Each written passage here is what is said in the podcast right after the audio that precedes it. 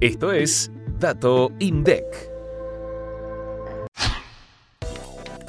Los precios mayoristas aumentaron 6,5% en enero de 2023 respecto del mes previo y 100% en comparación a enero de 2022. Los productos nacionales tuvieron un alza del 6,3%, dentro de los cuales se destacaron los productos primarios con una variación del 10,2%. Al analizar la división manufacturados y energía eléctrica, se observó que el grupo tabaco lideró la suba con 14,2%. Le siguieron los productos relacionados a otros medios de transporte 9,7% y a máquinas y aparatos eléctricos con un incremento del 8%. Por último, los productos importados registraron una suba de 8,5%.